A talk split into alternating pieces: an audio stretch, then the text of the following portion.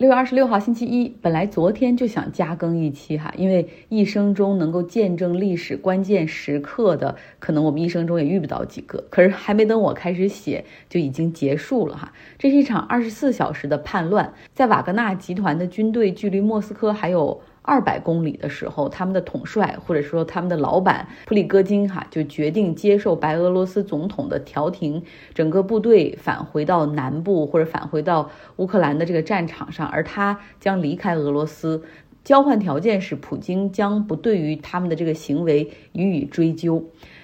然后大家看到这儿就说我。就这样结束了吗？What 就这样结束了吗？但实际上这过程之中，实际上还有很多问题啊，留给我们继续观察和讨论。比如说，这个普里戈金为什么要造反？他是一手由普京扶持起来的哈，那现在为什么要反过来咬自己的老板？还有就是俄罗斯军方怎么不去阻止这个瓦格纳集团向莫斯科的前进？怎么就那么一马平川，迅速推进呢？还有就是普京到底是一个什么态度？他是吃惊了、害怕了、愤怒了，还是说一切依旧尽在他的掌握？他的权力稳定吗？他能够接受雇佣兵集团的背叛而彻底的原谅这次行为，不真的追究吗？那事情的经过要从莫斯科当地时间周五上午十一点说起。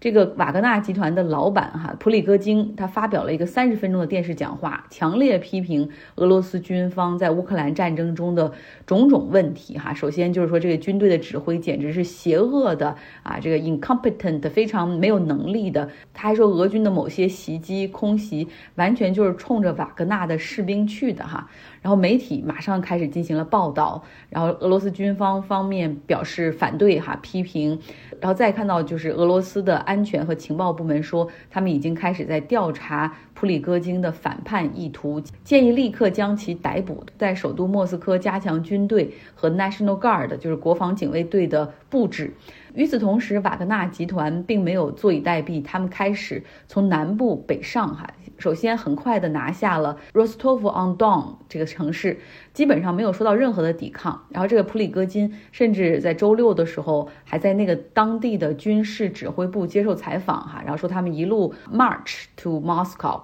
一路会进军前往莫斯科。那从媒体拍摄到视频来看，你可以看到瓦格纳军团的士兵当时已经控制了 Rostov-on-Don 地面交通，然后他们的士兵也是非常的 chill，一直在喝着咖啡聊着天。抽着烟哈，所以你能够看出，在当地真的没什么太多的抵抗和威胁。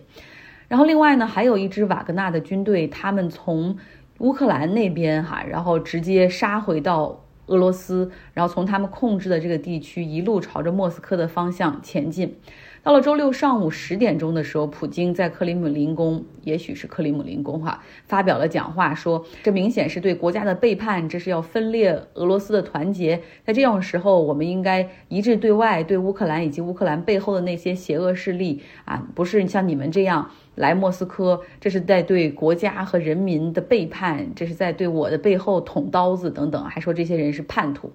但是不管这些哈，瓦格纳集团的士兵们继续北上。直到后来呢，白俄罗斯的总统卢卡申科自告奋勇说：“我可以从中间帮你们调停啊，大家不要，千万不要先出手。”那普里戈金他决定后来接受了这个卢卡申科给出的这样的一个调停结果，他的军队在周六晚些时候的时候决定返回到乌克兰的战场，而他个人也会离开俄罗斯。那得到的条件就是普京不会去追究他个人以及那些前往莫斯科的瓦格纳军队士兵的这些责任。整个的这个事情中呢，俄罗斯方面除了普京出来讲过一次话之外，他们的军方没有任何人。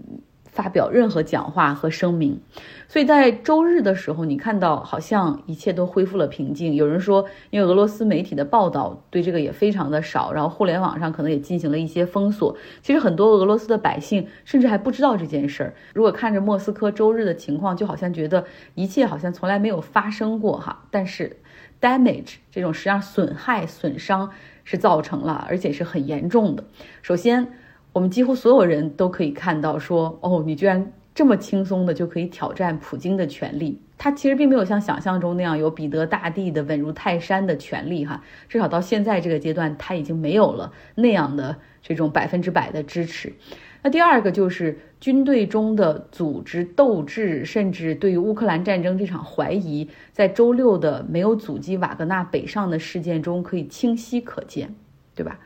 那第三点就是对乌克兰这场战争之中。瓦格纳集团和俄军之间的配合，至少从普里戈金的行为来看，就是双方的裂痕实际上是非常的大的。那在这一次叛乱之后，是否会渐行渐远，更加的不相信彼此，还是会直接，是不是有可能直接在战场上互相射击？这有可能吗？然后另外就是这个瓦格纳集团，他们是雇佣兵集团嘛，他们是现在是受雇于俄罗斯的国防部，那他们是会被彻底召回，还是会被瓦解？啊，所以回看这二十四小时是非常有意思的哈。这普京是输家，实际上现在是处于一个非常虚弱的一个权力的中心啊。然后这个普里戈金，当然他也是一个输家，他那种冲动，他那种小丑式的，一开始非常大张声势啊，然后后面又向莫斯科前进，然后到最后又草草的收场，承认自己根本没有想过发动任何的革命哈，然后退，要准备离开这个国家。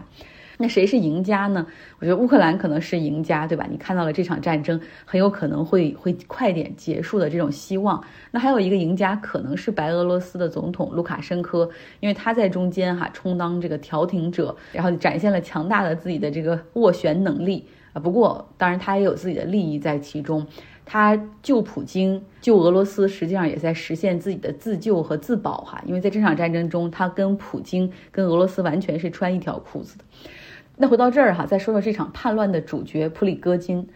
他为什么他是要反战吗？他是反对这场战争吗？不是，他是一个更加激进的战争狂热分子。他是希望俄罗斯能够去啊更强的去攻击乌克兰，但是更有计划、协调性的。他希望恢复俄罗斯的帝国雄风。那他为什么要 march to Moscow？为什么要去莫斯科率兵进入莫斯科呢？他是要 go after the king，还是 go after the military department？啊，你要是针对的是普京，还是针对的是军方？用他的话说，他是要为那在这个袭击中丧生的两千名瓦格纳的士兵啊，要要为他们的丧生去寻找公平和正义。他认为这是俄罗斯军队对他们的特意的袭击，他为他们去报仇，所以他想挑战的是军方。嗯，maybe yes。他想挑战普京吗？Maybe no 哈。那现在呢？普京承诺保障他的个人安全，并且不再追究此事。但至于普里戈金，他去了哪儿，我们不知道哈。最后一次看到他是以他们的整个这个军队从他们最初占领的那个城市呃 Rostov on Don，呃从这个城市中撤离的时候，他坐着自己的 SUV 哈离开。他有没有去白俄罗斯，还是他去了乌克兰？不知道。他现在在哪儿？没有人知道哈，非常的安静。那大家可能也看到了很多关于普里戈金的介绍，他是个体育生，二十多岁的时候，呃，参与过了很多暴力抢劫的事件，后来被判入狱，出狱之后又赶上苏联解体哈，然后就开始呃也是下海经营，搞的是餐饮，做快餐，包食堂，据说饭菜做的很不错，而且经常会接待一些啊这种莫斯科市的领导之类的，然后很有眼力，懂得领导的心思。呃，像普京那个时候也经常去光顾。后来普京当了总统之后，普里戈金的这个餐饮公司还经常出入克里姆林宫，哈，做 catering 去包办这种宴席，接待各国首脑。他的这个政治网络就这样搭建起来了。然后你想，就有很多俄罗斯的寡头跟他也有很深厚的联系，他的这个餐饮公司也经常为他们去提供服务。那在俄罗斯开始对乌克兰的克里米亚和东巴斯地区图谋不轨的时候，最初那个时候是支持和鼓动当地的分离势力，就发现有很多脏活儿，其实不方便自己的军队直接出手。那普里戈金哈可能就看到了机会，或者是有人授意他哈，你可以去做一个这样的生意，一定会会很赚的。所以他后来创办了瓦格纳集团，搞这种雇佣兵，给相当于是给普京以及俄罗斯军方一个新的工具。那除了乌克兰之外呢？他们这个瓦格纳集团还在叙利亚、也门以及非洲的马里、苏丹那边哈，就是出兵代表俄罗斯这边的利益。那人们开始真正认识到这个瓦格纳集团的时候，实际上是俄罗斯对乌克兰全面入侵之后，因为那个时候整个兵力不够哈，然后这个瓦格纳集团被允许可以在监狱里面招兵，这是那时候我才第一次听到过他们的名字哈。然后他们招兵的这个过程还承诺说战争之后会给他们自由等等，然后觉得这个。雇佣兵集团怎么可以有这么大的权利哈？因为这些人能不能够获得自由，最后还是要这个法律来说的算啊，而不是说你自己可以单方面做出承诺的。然后，当然他们招的这些雇佣兵中间也出了很多问题，比如说在战场上乱杀无辜，或者从监狱里招的这些人，最后有这种一上战场直接就跑路的这种现象。那么在乌克兰战场上，瓦格纳集团的雇主就是俄罗斯的国防部哈，就是他签约的甲方。但是从今年，尤其从今年开始之后，普里戈金他就开始逐步的抱怨哈，这声音抱怨的声音越来越大，抱怨俄罗斯军方不给他们充足的弹药，不给他们补给，让他们的士兵陷入危险之中。那么现在出了这一次叛乱之后，俄罗斯军方到底会如何对待瓦格纳？我想大概会把他们解散吧。呃，俄罗斯军方现在已经开始要求没有参与北上的瓦格纳的士兵，必须在七月一号之前完成和俄罗斯军方的直接签约。我们看到瓦格纳集团总共是有五五万人的一个兵力，据说是有两点五万人参与到了这次叛乱之中。那么那两点五万人很可能会跟俄罗斯军方签约，直接会被纳入到这种军队的体系中。那按照目前的承诺呢？俄罗斯政府或者军方不会对那参与叛乱的两点五万瓦格纳士兵进行起诉哈，但是他们很可能会就此失业。